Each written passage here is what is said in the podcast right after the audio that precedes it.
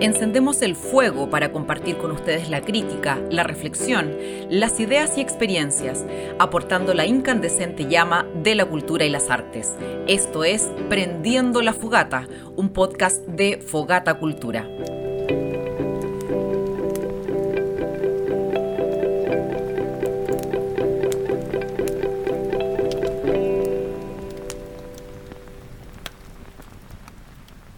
Las artes escénicas para la niñez históricamente han sido vistas como de segunda categoría. Incluso varios creadores y creadoras han confesado que realizaron obras para niñas movidas por un interés económico y la oportunidad de vender funciones a colegio.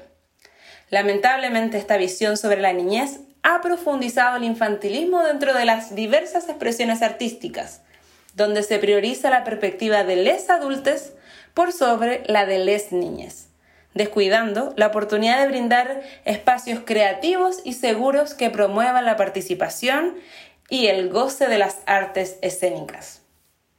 Hoy buscamos ser una sociedad que se piensa bajo un enfoque de derechos, lo que empuja a pensar la infancia dentro de la ciudadanía. Los nuevos mapadres fueron niñas que crecieron con derechos establecidos recién hace 30 años en la Convención sobre los Derechos del Niño marcando entonces un cambio generacional en la manera de pensar y crear para la niñez. Hoy por hoy, la infancia es un capítulo de nuestras vidas donde aprendemos a soñar y que como comunidad debemos cuidar. Bienvenidas, bienvenidos y bienvenides a un nuevo Prendiendo la Fogata, el podcast de Fogata Cultura. Espero que estén muy bien. Ya en este ciclo hemos estado eh, justamente grabando y conversando en tiempos muy agitados política y socialmente. Hoy voy a decirlo, aunque salga en enero, no importa, estamos más relajadas y relajados, así que vamos a hacer este programa mucho más tranquilas, tranquilos y vamos a conversar de un montón de cosas, ¿cierto, Ale? Por cierto que sí, no, ya estamos, ya, ya estamos, ya estamos en el 2022 con otro ánimo, así que eh, eso, contagiémonos todo aquí de toda la buena onda. Así es. Y para conversar en este capítulo tenemos a Laila Raña. Ella es directora y actriz de la compañía para primera infancia Arangua. Hola Laila, ¿cómo estás? Hola, bien y ustedes. Muchas gracias. Bienvenida. Y también tenemos a un amigo de la casa, Nelson Álvarez, director y dramaturgo de la compañía familiar Terco Teatro. ¿Cómo estás, Nelson? Chiquillos, bien, muchas gracias por la invitación. Bienvenido, Nel. Tenemos al Nel aquí, amigo. Oye, y estamos aquí, em, hoy día vamos a conversar sobre teatro para niñas, para niñas, niños y niñas, así que ese es el tema que nos convoca y em, tal como se hizo en varios debates, eh, vamos a tomar esa pequeña dinámica les vamos a dar dos minutos a cada uno para que nos cuente, para que nos cuente qué hacen y qué hacen sus compañías para quienes no las conocen. Así que vamos a partir por Laila. Laila, tienes dos minutos para contarnos de Arangua. Oye, que esto suene, que esto suene tranquilo, en todo caso lo estamos haciendo porque la idea es que nosotros podamos conversar después como un poco más del tema del teatro infantil, de todo el quehacer, de la profundidad, digamos, navegar más, más en esos temas, pero para eso eh, y para la gente que no los conoce en este podcast, entender que, quiénes son ustedes, qué hacen, entonces, Laila, ah, tienes tus dos minutos. Ay, muchas gracias. No, bueno, nosotros eh, partimos el, eh, partí el 2010 con la compañía, somos una de las primeras compañías en, en Latinoamérica casi eh, haciendo arte escénica para los primeros años. Y fue muy bonito ese año cuando empezamos porque tres compañías al mismo tiempo estrenamos, entonces empezó a haber como una sinergia donde estábamos eh, realmente visibilizando que hacía falta un espacio para realmente los primeros, primeros años, ¿sí? de seis meses a seis años más o menos. Entonces es como el rango en el que trabajamos. Ya tenemos seis obras, también un espacio sensorial. Todas las obras hasta ahora, porque todo puede cambiar, ¿cierto? Hay que ir renovándose en las artes, creando de diferentes maneras y buscando formatos, pero hasta ahora eh, las obras que generamos son sin texto hablado, con mucha danza, con mucho trabajo corporal, con mucha musicalidad, con música en vivo, la música también es súper importante. Eh, y los instrumentos son tocados en vivo. Antes de la pandemia podíamos, eh, o sea, hacíamos la obra que dura, no sé, pues depende de la obra, entre 20 minutos a 40 y después el público subía al escenario a jugar con la escenografía, a tocar los instrumentos. Ese momento era un, un minuto de mediación también, donde los niños y sus familias podían terminar por ellos mismos lo que nosotros les estábamos eh, mostrando en el fondo, no, no, no, nosotros terminar ni dar historias cerradas eh, con un inicio y un final, sino como generar un, un, ciclo, un círculo, donde las familias sean protagonistas también de estos estímulos que entregábamos. Eh, ahora por pandemia la gente no puede subir al escenario, pero de todas formas siempre tratamos como de, de generar algún espacio de, de, mediación de algún tipo. ya, pues bueno, perdón, me agarrando acá el teléfono. Que se sepa, que se sepa. Y bueno, y así trabajamos nomás también. Entonces, que se sepa, yo lo quería dejar claro, como esto lo estamos escuchando en podcast, que se sepa que Laila en este momento está con dos niñas ahí eh, encima, así que todo puede pasar. está ahí una, una en cada brazo. Oye, Nelson. Trabajamos, las, las llevamos a ensayos, los niños de las familias van a los ensayos y así. Son, son parte de la, de la compañía también. Sí. Oye, Nelson, ¿y Terco Teatro? Cuéntanos, usa tus dos minutos para contarnos, por favor, sobre Terco Teatro. Mira, me voy a cronometrar, ¿ah? eh, Terco Teatro. Terco Teatro nace el 2013 eh, a propósito que yo antes de esa fecha estuve trabajando en un teatro eh, en el sector de Bellavista, barrio Bellavista, llamado Teatro El Árbol, que era un teatro dedicado eh, para niñas, em, en el cual eh, yo empecé a, a, sentir que, que no se estaba entregando em, un producto teatral digno a, a las niñas y me preocupó mucho. Entonces, a propósito de eso, eh, se crearon las ganas de empezar a mirar para allá hacia la infancia en el ambiente, en el, en el tono escénico. Y mm, empecé a escribir ciertas cosas que no funcionaban y bla, bla, bla. Y después de la nada dije, bueno, hay que hacer algo, una compañía.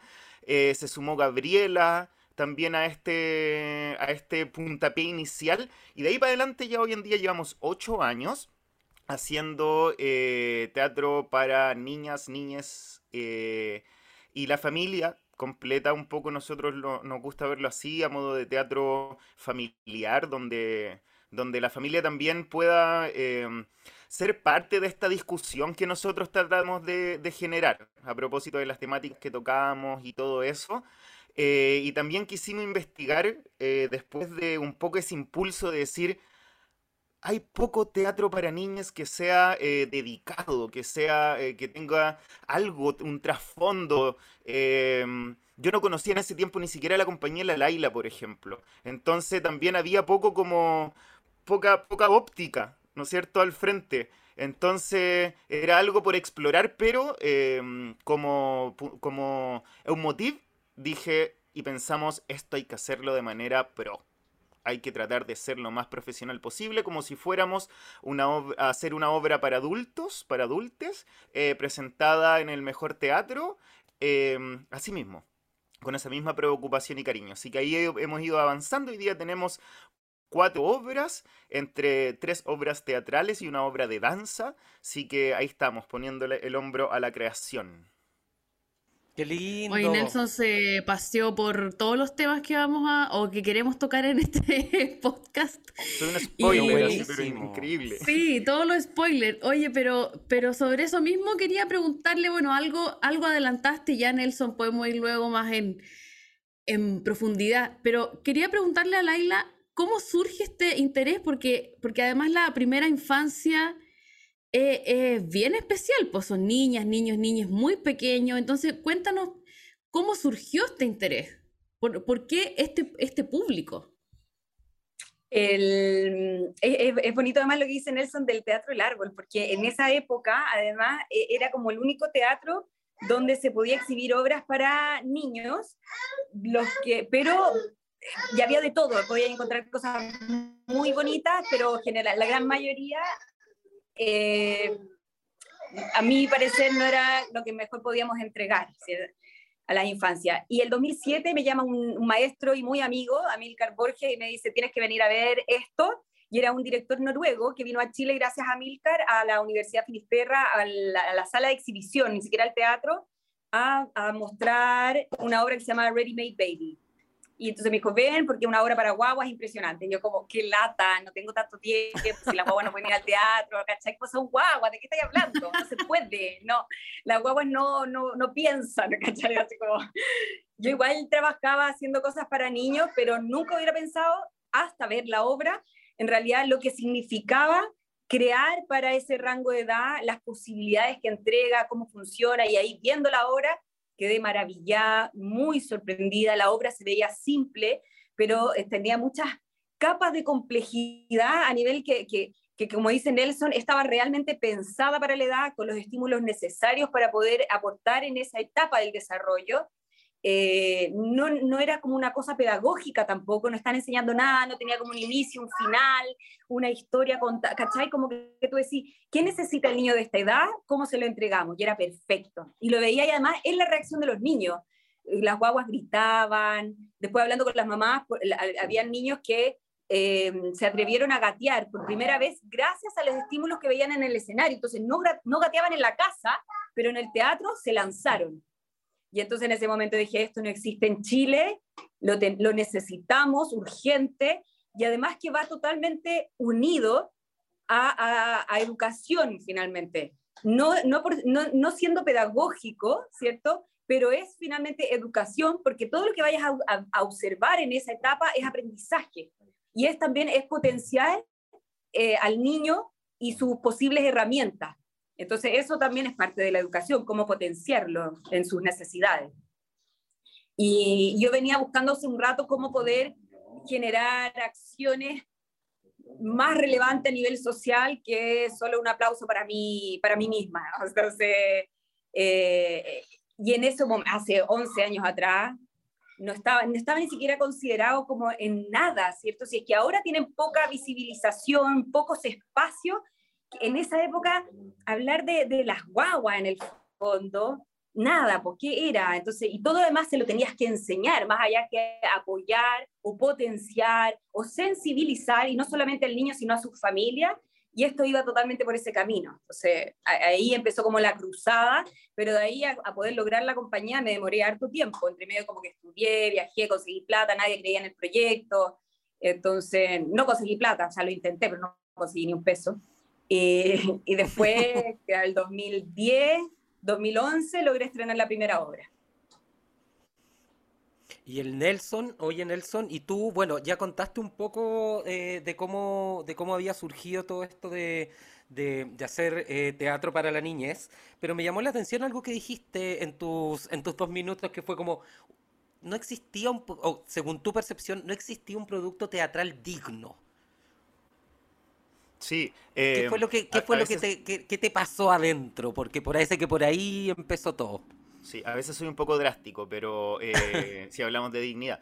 Pero mm, eh, si bien y respetando todos los trabajos de los compañeros que, que, que hacen trabajos para la infancia, como que me quedaba la sensación de que en cuanto a tanto a temáticas como a recursos artísticos, eh, había una búsqueda de la simpleza a propósito de tomar pocos riesgos. Eh, entonces eso me llamó mucho la atención y ahí como que empezaron a explotar muchas cosas en mi cabeza. Uno, tomar riesgos. Por ejemplo, yo dije, ¿qué pasa con yo tengo una, afinidad muy grande por el teatro de calle, el teatro popular. Eh, eh, eh, tengo referentes muy cercanos como compañías nacionales de teatro de calle, otras obviamente internacionales, que hacen grandes espectáculos porque hoy en la calle todo se amplifica.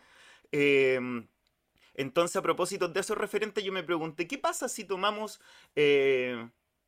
temáticas que vayan dirigidas, entre comillas, a la infancia, o nosotros queramos dirigirlas hacia la infancia, pero transformamos esto visualmente en un gran formato de trabajo de, eh, visual, escenográfico, etc. Y ahí encontré un primer riesgo que me pareció increíble, como casi un desafío. Ok, coloquemos cuatro andamios para una, una cosa arriba y cosas que suben, que bajan, que aparezcan, que desaparezcan y bla, bla, bla. Y ese primer desafío me empezó a volar la cabeza em, en, el, en, el, recurso artístico un poco, ¿cachai? Em, y después de eso em, me, empecé, no, empecé, me empecé un poco en un, en un proceso mucho más personal a entrar en las temáticas, en donde descubro que la temática social es la que, la que más moviliza mi cabeza como, como dramaturgo, por decirlo así, y cómo esa temática social se la, enfocamos a la infancia, a los niños, para hablarles de par a par, para hablarles como, cómo yo con, a través de esos textos hago como una escalerita para subir al niño y que quede a, la, a, mi, a mi estatura de los ojos y nos podamos mirar frente a frente. Con esto me refiero a hablar de par a par, los temas que existen en la sociedad, el que sea, cuales sean, porque los niños son parte de la sociedad. Entonces, entre esas dos mezclas, em, como que me, logré dar la respuesta de decir eh, lo que yo veo para afuera, en donde encuentro que hay necesidad, o sea, falta de, riesgo, falta de compromiso, eh, estoy encontrando a base de esto respuestas para mí que hacer artístico, por decirlo así.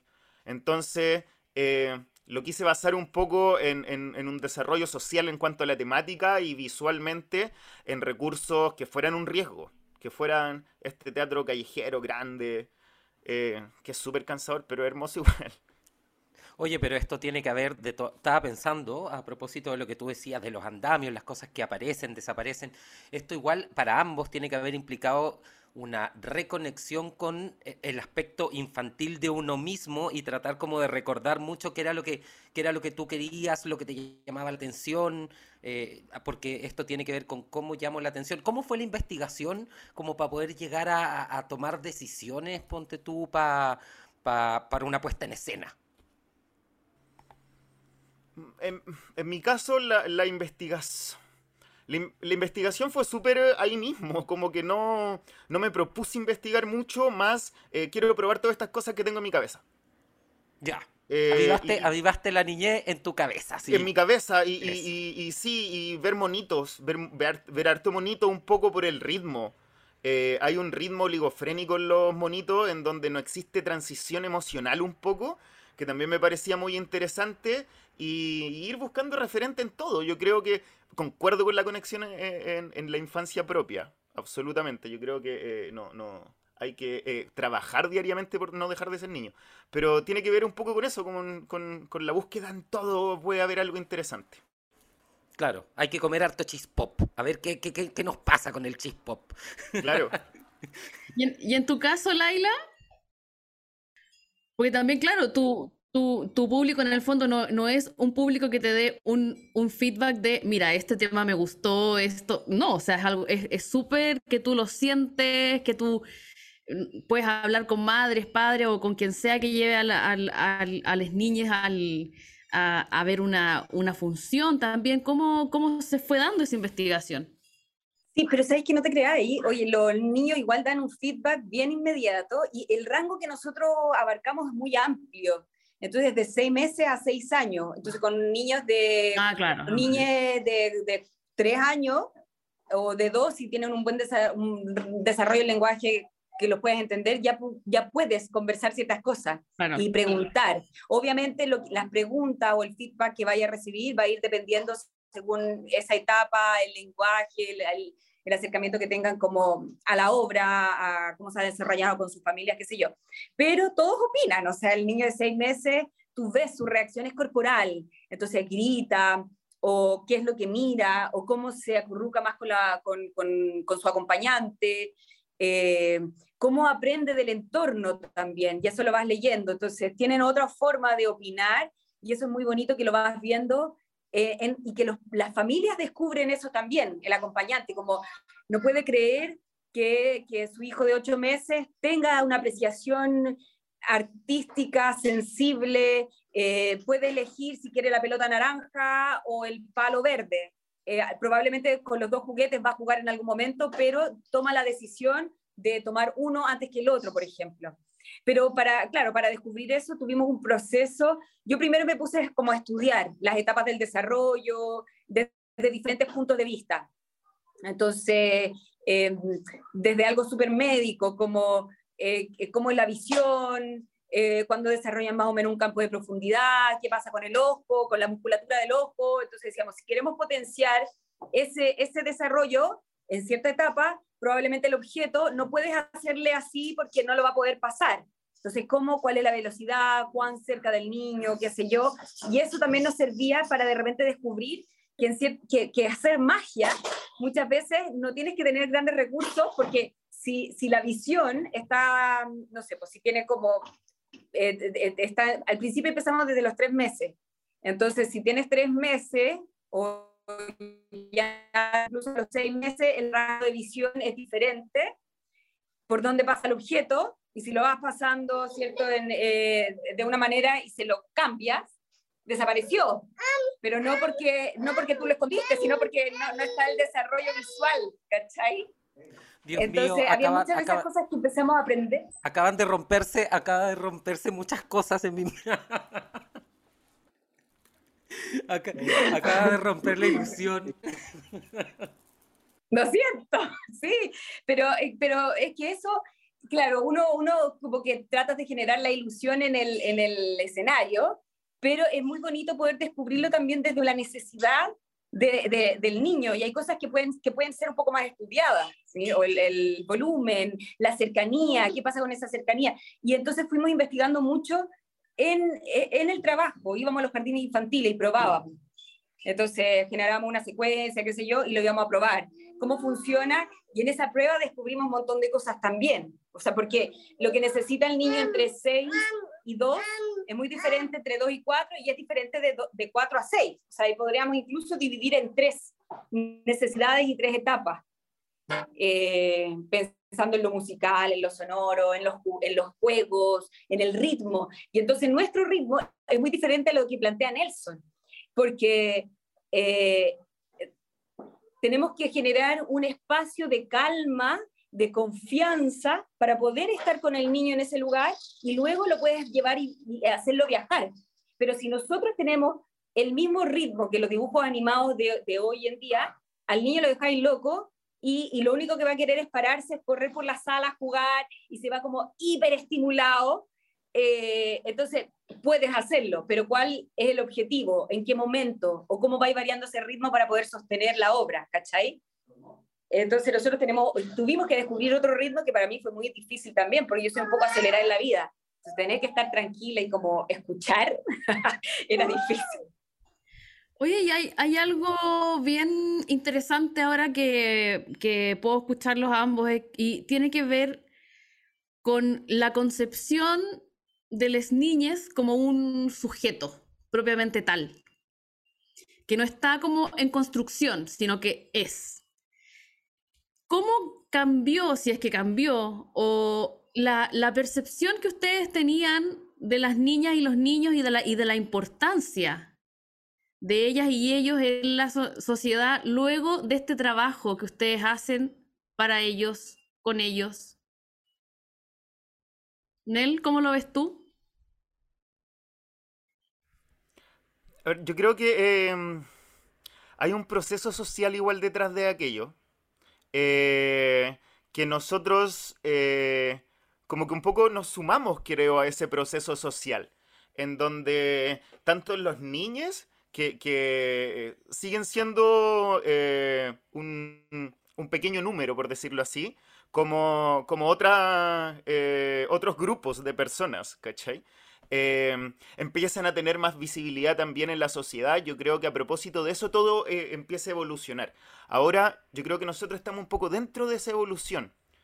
Claro, yo, como les comentaba antes, a propósito de ver algo que no me pareció, dije, ¿qué, puedo hacer yo? ¿No es cierto? Yo creo que eso está en camino junto con esa evolución un poco social.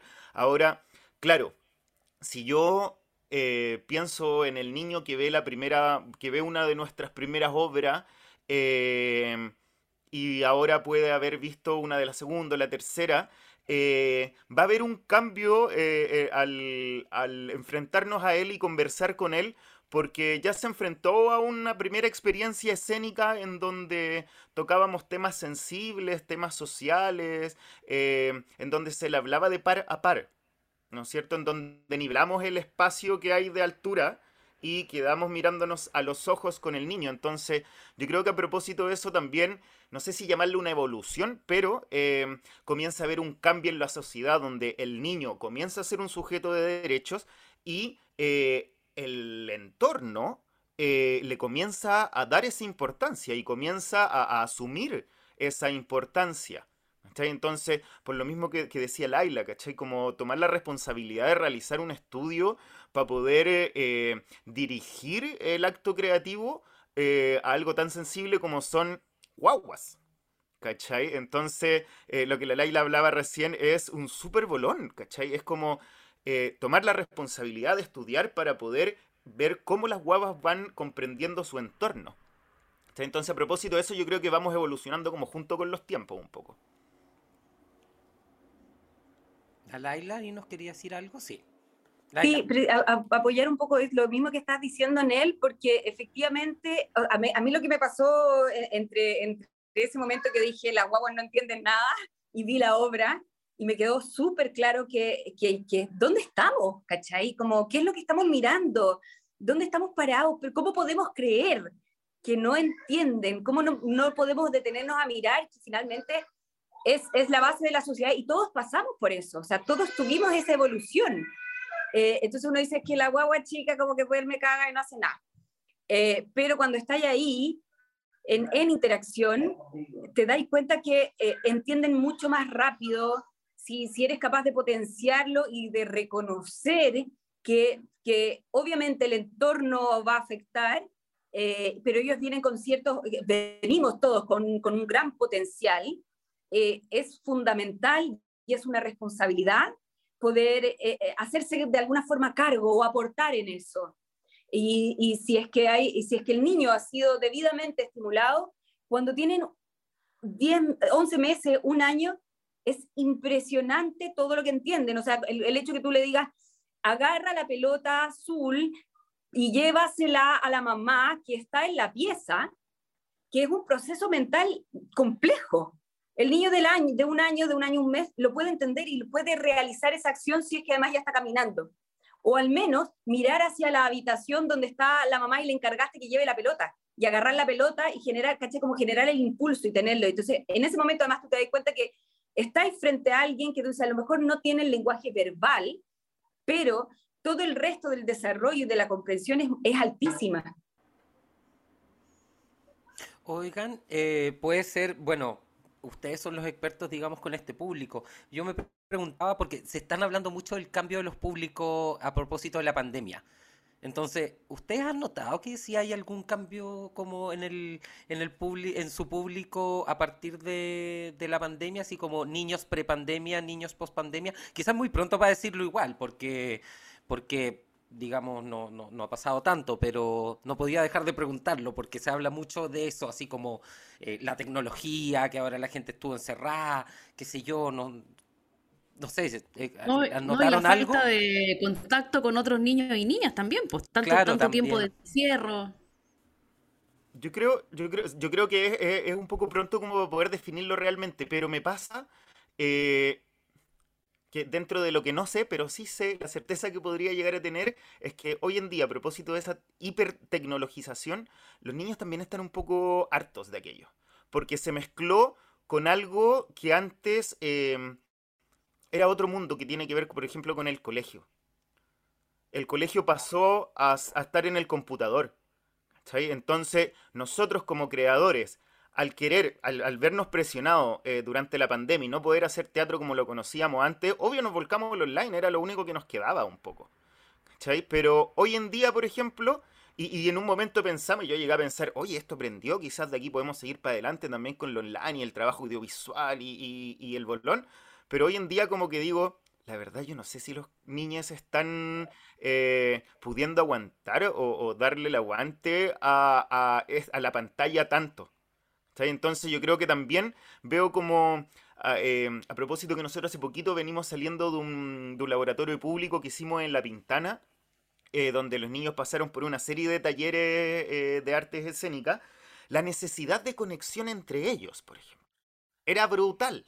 Era brutal lo que necesitaban jugar, gritarse, tirarse para allá y bla, bla, y correr y todo lo que un niño hace. ¿Cachai? Era brutal también la necesidad que tenían de salir a otras partes, de conocer otro, otro, otros, no sé, etcétera. Como, como, yo creo que no sé si hay un cambio, pero sí hubo algo que remeció que remeció eh, eh, en nuestros niños y, y, bueno, lo remeció como es la, la, pandemia, si al fin y al cabo nos remeció a todos los que estamos, yo creo, aquí, obviamente a los niños también lo va a hacer. Sí, pues. ¿Y alguna percepción tú, Laila? Como que te... Bueno, porque aquí nadie es dueño de la verdad. En el fondo estamos hablando también de ciertas intuiciones o, lo que uno como que está oliendo un, poco, porque como decía, decía Nelson, yo creo que son cosas que después vamos a saber a ciencia cierta, pero, pero uno ya intuye ciertas cosas igual de alguna manera. Sí, a mí me pasa un poco como en, como en él, que yo creo que también es muy pronto ¿ah? para decir, sí, eh, con los niños más chicos, hay miedo de volver a relacionarse. Yo creo que también eso es parte de, de, este encierro, el miedo que le hemos transmitido a los papás. Yo también como mamá lo veo, lo vi en un inicio con mi hija y estamos siempre dudando, ¿cierto? ¿Cuán, cerca, a veces nos contradecimos, como sí, no, vamos al teatro, pero no te sientes tan cerca, bueno, ya, ¿cachai? Entonces todavía hay muchas cosas que yo creo que incluso como adultos estamos ahí, ¿no? Como, como a media, como sin claridad, y, eso creo que se, se alcanza a ver eh, eh, un poco en el momento de entrar al teatro. Mm, eso, eh, están entrando a veces menos que yo creo que las últimas veces que estuvimos en el teatro, que como que corrían y querían sentarse y la primera fila es como un poquito más lento, mucho más que observan dónde, cuánto, qué gente, pensando en los niños más grandes, ¿no? Pero, no sé, no podría decir tanto de, de, pre y post, a no ser como de esto, como de la cercanía de mirar, eh, o guaguas que andan más asustadas, pero no necesariamente con el escenario, sino con la gente en general. Lo que sí yo empecé a notar antes de la pandemia, igual yo noté un cambio en el público, de cuando, cuando empezamos con la compañía hace 11 o 10 años que estrenamos la primera obra, hasta, no sé, por los, los últimos dos años, pre-pandemia, o sea, 2017, por ejemplo, entre el 2010 y el 2017, un cambio fuerte en el público y empezaron a llegar muchos más niños con menos límites y con, con una interacción social diferente. Eh, y, me dio la impresión que estaba un poquito relacionado como con el boom de, de, la crianza respetuosa, pero mal entendida, ¿no? No cuando uno entiende que ser parte de esta crianza respetuosa también es poner límites y entender que eh, vivimos en sociedad y, necesitamos algunas estructuras para convivir de, buena manera, sino como, como papás que, que, que, desde muy chicos es como, bueno, ellos quieren, esto es así, dejémoslo, qué sé yo, y, falta ese, es, no quiero llamar control, ¿no? Pero como este esta capacidad del niño de decir, eh, claro, no, no puedo ir y pegarle al actor, entonces se nos subían a, niños y le pegaban a los actores y nos rompían las cosas real escenario. Entonces, que, nunca nos había pasado y, y, hablar con la mamá y decirle, porfa, como que ya pasó el límite. O sea, tu hijo puede correr por el teatro, pero no le puede pegar al actor. Eso ya no, ya nos pasamos. Y la misma mamá decirnos como, bueno, yo no traigo a mi hijo a llorar al teatro, así que, y, y él no quiere salir del escenario. Bueno, está muy bien que no quiera salir, yo lo entiendo, pero le está pegando al actor. No sé si, no sé si tú te das cuenta de la diferencia. Entonces, empezamos a ver mucho, mucho eso, eh, donde además nosotros entonces como compañía tuvimos que empezar a poner límites más estrictos que no, no, teníamos antes, porque nos dimos cuenta que los papás no eran capaces de regular o de ayudar a que los niños se regularan. Oye, que no, no se me hubiera ocurrido, bueno, yo no tengo sobrina, sobrino, hija, entonces no, eh, soy un poco ajena a, ir como público, digamos, pero me, sorprende mucho. ¿Qué, qué pensaste tú la, la, primera vez que viste un niña, niño que fue a pegarle a un, a un actor? Creo que tiene que ser una, como una experiencia muy extraña. Sí, fue muy, fue muy raro, fue muy difícil también decir como, pucha, ¿cómo lo hago? Porque además que nosotros como que propiciamos este espacio de familiar, de, además de decir, eh, si tu hijo necesita moverse más, del, más que otro, lo puede hacer mientras no moleste, puedes entrar y salir, podéis dar pechuga, caché, como un espacio súper de convivencia, pero como, entonces empecé a decir, pucha, ¿cómo lo hacemos para seguir eh, teniendo este espacio amoroso, respetuoso, pero como que se entienda que esto ya no, ¿cachai? O además como que si se sube y, el actor está dando una voltereta, le puede pegar una patada, también es peligroso. Eh, y, pero en algún momento me vi como atrás bambalina, así como diciendo, casi que gritándole a un niño, sacándolo como de la pierna, como, sal del escenario, este es mi lugar, acá mando yo, yo soy la directora. eso, eso, me sonó, me sonó, me sonó un meme, perdón Laila, me sonó como un meme, así como lo que le pasa a una actriz cuando, cuando cuando llega a ser niño, ¿cachai? Onda, ya me, estaba ahí tan compenetrada con la niña que era como, ¡tú aquí no! ¡No te presto mis juguetes! Así como... No, te juro. Y después terminar la función y hablar entre nosotros y decir como, pero ¿qué pasó? ¿Y cómo lo hacemos? Porque yo no puedo estar tironeando al hijo que, ajeno además de la pata, ¿cachai? No corresponde. Sí, y ahí como decir, ya, entonces vamos a tener que marcar, a lo mejor cuando dé la bienvenida a la, a la obra voy a tener que hablar de otra manera, porque el papá no se está haciendo responsable de lo que le corresponde y me lo está acreditando a mí. Entonces también empecé a decir como, ¿Qué pasa en las casas cuando empezamos a acreditarle a la sociedad que se tienen que hacer cargo de cosas que te corresponden en la casa? Entonces hay cosas que tienes que tú hacerle en la casa, pero después eso vamos viendo que lo van tirando para afuera y que es muy fácil eh, eh, generar esa responsabilidad en un otro y vivir alegando y esperando que el otro se hace cargo de lo que tú te tenés que hacer cargo.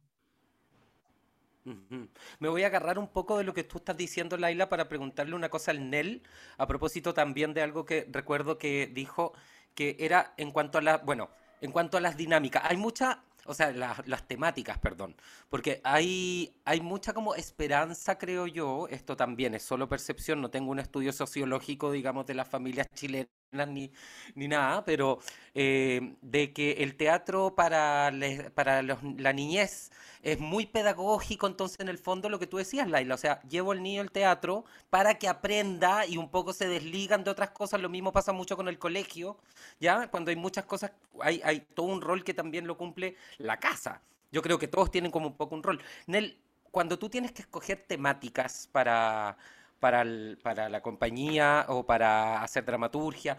¿Cómo lo haces? ¿Qué, ¿Cuáles son los temas? Porque dijiste temas de sociedad, pero por ejemplo, ¿de qué estamos hablando? Em, a ver, primero, con respecto al tema educativo, que, que, de pronto se, se sobreasume que tiene el teatro familiar o el teatro para niños, etc.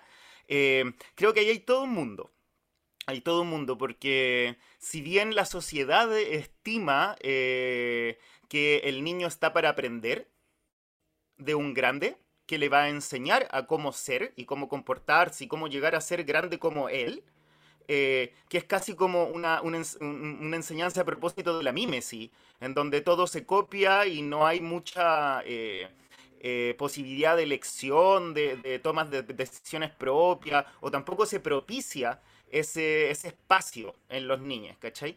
Eh, no, el niño tiene que estar, está para aprender, ¿ya? No está para aprender de sus propias vivencias, no está para eh, descubrir a propósito de lo que le pase, no, está para eso. Los niños tenemos que enseñarle.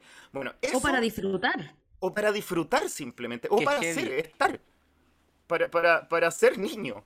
¿cachai? No, no, no, no es niño igual persona pequeña que va a aprender sobre el mundo, que está para aprender sobre el mundo aquí parado, ¿no? Para mí no. Eh, entonces, a propósito de eso también, siempre como en Terco decimos, nosotros no tenemos mucho que enseñarle a nadie, menos, menos como a un niño. Entonces, ahí es cuando viene un poco eh, qué temáticas nosotros trabajamos con la compañía. Y ahí es cuando entramos a la observación de esta infancia eh, esta infancia relegada, esta infancia eh, cuando tiráis, barril la casa y tenéis poco tiempo y tiráis la mugre un poquito abajo el sillón. Eh, por ahí está la infancia, ¿cachai? Como abajito la alfombra, porque es un tema sensible, pero no, hay tiempo porque hay cosas más importantes y la sociedad, ahí está la infancia, ¿cachai? Eh, ahí es donde un poco se pone el ojo, ponemos el ojo. ¿no es cierto? ¿Qué pasa con, básicamente con esta infancia que está en la calle, que vive en la calle? Em, no solo, solamente desde el punto de vista de pobrecitos, sino que eh, al contrario, de pronto em, me pasó que escribiendo Ronda por la ciudad del río empecé a victimizar mucho a esos dos personajes niños que vivían en la calle. Y en un momento paré y dije, estoy haciendo todo lo que la sociedad eh, me, me dicta a mí como adulto, más o menos.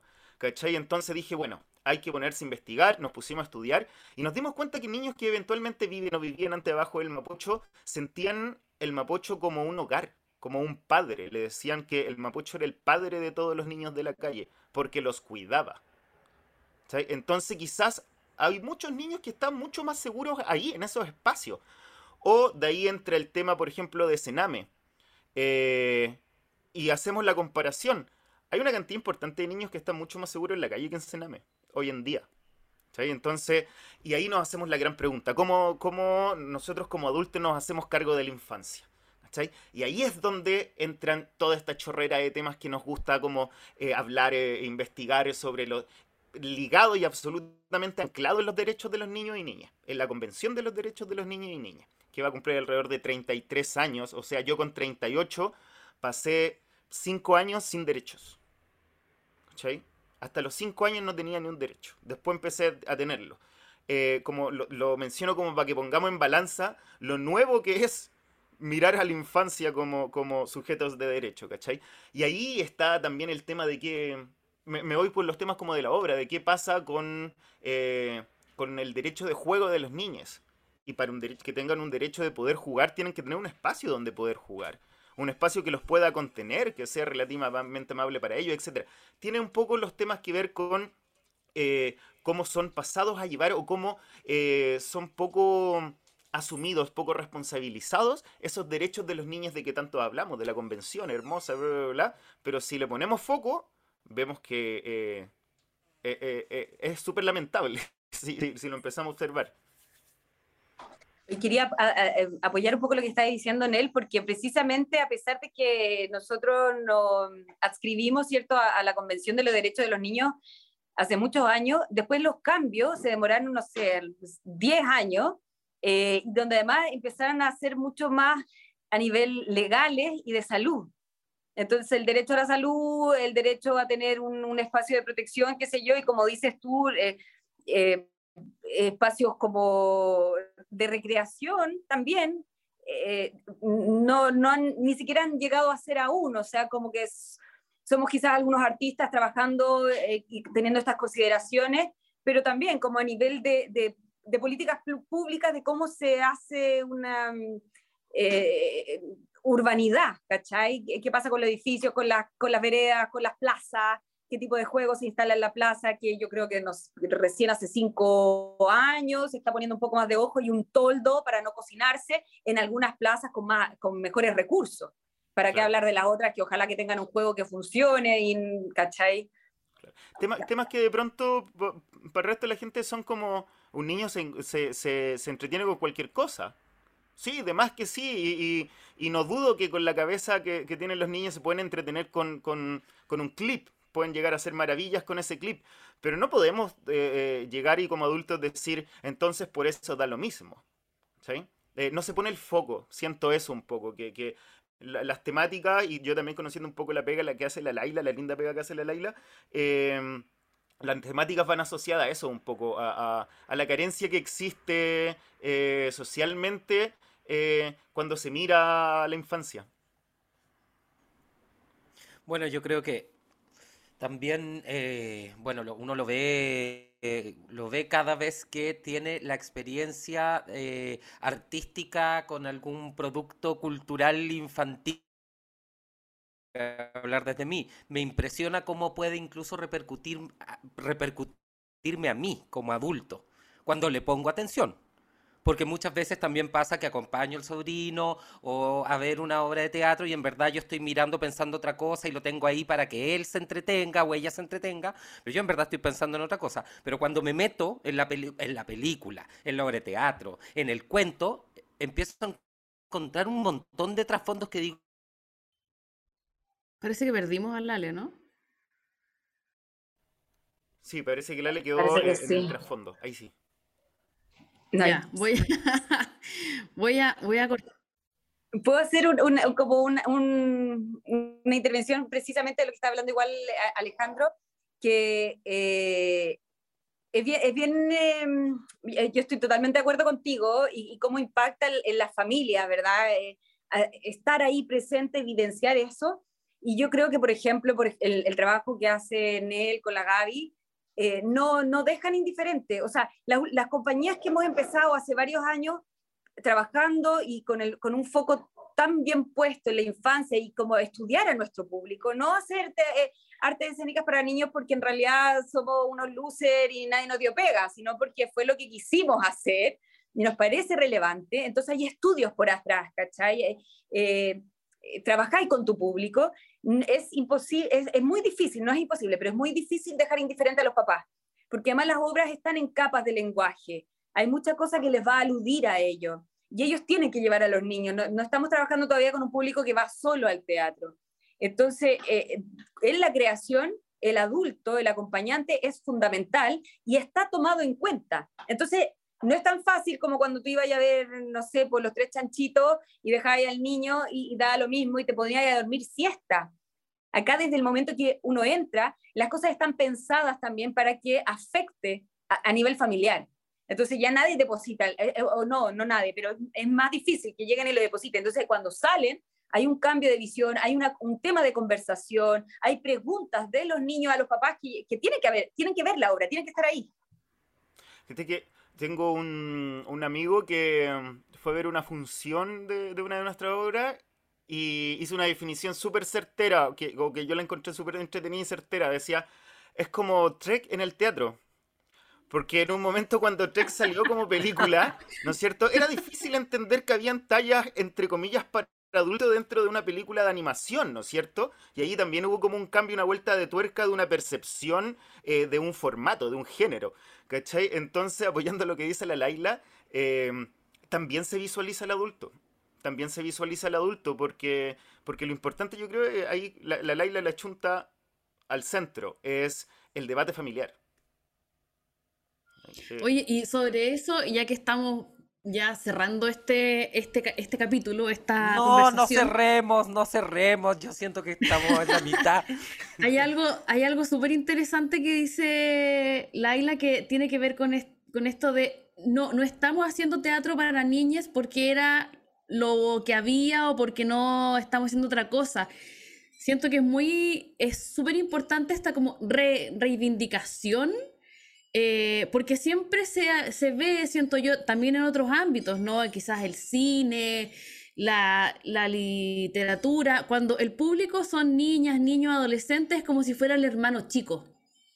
Y eso también es tremendamente injusto. O sea, cuando, cuando estamos escuchándolo a ustedes, vemos todo el trabajo que hay atrás, eh, toda la, cabeza, el corazón, el cariño, etcétera, etcétera. Entonces es importante también que seamos capaces de visibilizar el, trabajo y, no solamente el, trabajo, sino que también a los públicos. En el fondo, ningún público es un público menor en el sentido peyorativo, o sea, son eh, simplemente un tema de edad, pero son también, son públicos complejos, públicos completos Em, ¿Cómo lo ven ustedes así rápidamente para ir, para ir cerrando?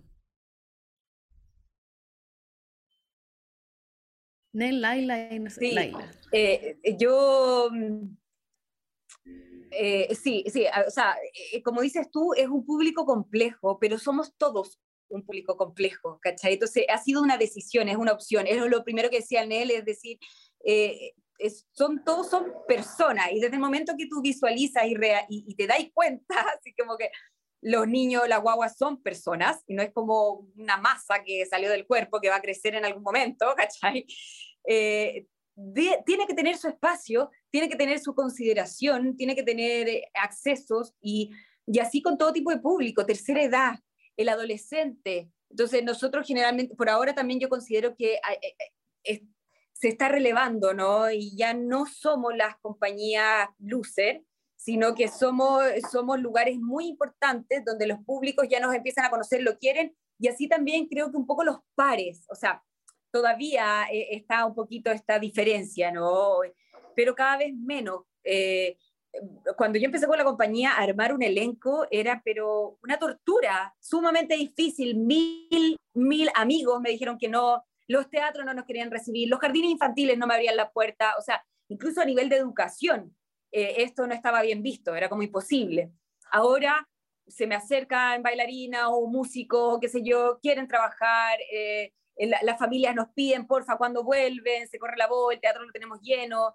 Eh, entonces, hemos, eh, creo que hemos reivindicado este lugar y demostrado que es fundamental y que somos tan importantes como el teatro para adultos, porque como dicen él, nosotros creamos desde la visión del profesionalismo, no de una cosa peyorativa, da lo mismo, usemos la tela que me sobró en la casa y la, la pinto un poquito, ¿cachai? Entonces, todavía creo que hay espacios que, que falta, ¿cierto? Como el, el, adolescente, o sea, como cuál es el rango entre 15 y 18, qué se les muestra a ellos, cómo se trabaja con ese público, qué pasa con la tercera edad, se, se puede conectar con primera infancia o no. Entonces, todavía hay algunos espacios, de, de hecho, de públicos que a mí me parece que están abandonados. Pero como nosotros, como más niños y familias, ya no lo veo que nos miren tan mal como antes. Yo, creo que ha, habido una evolución eh, favorable en ese sentido y creo que ha sido a punta de compañías que con un súper esfuerzo han profesionalizado su trabajo. Porque todas, todas empezamos como dice la Laila, tal cual. Nadie nos pescaba. Eh, el mismo actor, de pronto actriz que llegaba a trabajar contigo, eh, tenía esa percepción dentro de ese mismo trabajo. Entonces, su 100% no era su 100%. ¿Cachai? Eh, eh, ahí trabajando, dándolo en el ensayo, en la función, porque era para niños, ¿cachai? Eh, entonces todo eso yo creo que también empieza a, pasar un poco a propósito del trabajo que compañía dedicada a la infancia hemos hecho y, y también a los productos, digo productos como me refiero a, las obras, ¿no es cierto? que han empezado a, a salir, donde vemos obras increíbles, trabajos increíbles, trabajos muy buenos, ¿cachai? Que, que, no tienen nada que envidiarle a una superproducción eh, para adultos, porque al fin y al cabo esa es la diferencia, ¿no? Uno va para niñas y el otro va para adultos, ¿cachai? En cuanto a los recursos, etcétera, eh, si tuviéramos los que hacemos teatro vanilla los mismos recursos que eventualmente tienen, eh, tanto monetario, tanto, hablo de todo tipo, los que hacen teatro para adultos eh, en, ciertas como ligas, por decirlo así, eh, quizá obviamente también haríamos crecer nuestra propia producción y nuestra propia, nuestra propia forma de hacer, pero yo creo que el trabajo ha ido dando frutos. Se ve, hay, hay un, un, gran festival aquí también que, que, que, ha, que ha apoyado a visibilizar eh, eh, compañías para, para, la infancia. Eh, la misma Laila con otras personas también, con Acitej, han hecho un trabajo de hace mucho tiempo, que es un trabajo por puro amor al arte, con respecto a vincular redes con otras partes, etc. Entonces em, creo que, como dije antes, ha ido evolucionando de la mano de los tiempos también a propósito de la pega y el cariño que existe en la gente que hace teatro para, para infantes, ¿no? Y con, ese foco de profesionalizarlo y hacerlo súper bien. Arriba, una arriba. responsabilidad como más arriba, así como, hagámoslo bien. No, pero hagámoslo súper bien, ¿cachai? Para no ser los primos eh, mal mirados del teatro como de adulto, ¿cachai? Oye, yo creo que esto, esto de todas maneras es, eh, bueno, es cultural. Yo con esta conversación de verdad que, o sea, creo que da para muchísimo más. Y a propósito de lo que estaban hablando y de la importancia que uno le tiene que dar a la niñez, inevitablemente también me pongo a pensar que eso también se tiene que ver reflejado en el aporte que tiene que hacer desde la empresa privada hasta también la, entidad como pública eh, y cómo lo miramos nosotros. Y, y mira, tengo esperanza viendo, viendo autoridades que están teniendo bastante consideración con los niños también. Entonces, por ahí esperemos que también eh, eso vaya como adquiriendo más, más, más poder, más fortaleza también. Oye, es maravilloso. Yo quedé encantado con esta conversación, Lala. Sí, oye, muchas gracias, Laila, Nelson, Ale. Em, nada, pues realmente súper super iluminadora esta, esta conversa. Ojalá se den también otros espacios para seguir conversando en torno a la, a la niñez. Y, y nada, pues, 20 segundos para que nos cuenten dónde están, si es que van a estar en próximas funciones durante enero, febrero, marzo. Su momento es ahora. Dale, Laila. Ah, ya, bueno, yo. Entonces, 20 segundos le Igual, antes de cerrar, agradecerles porque también espacios como este que ustedes brindan, así como decía Nel, por ejemplo, FanFest, qué sé yo, son espacios que nos están ayudando a visibilizar, a hablar, a profesionalizar y a, poner el tema, ¿no?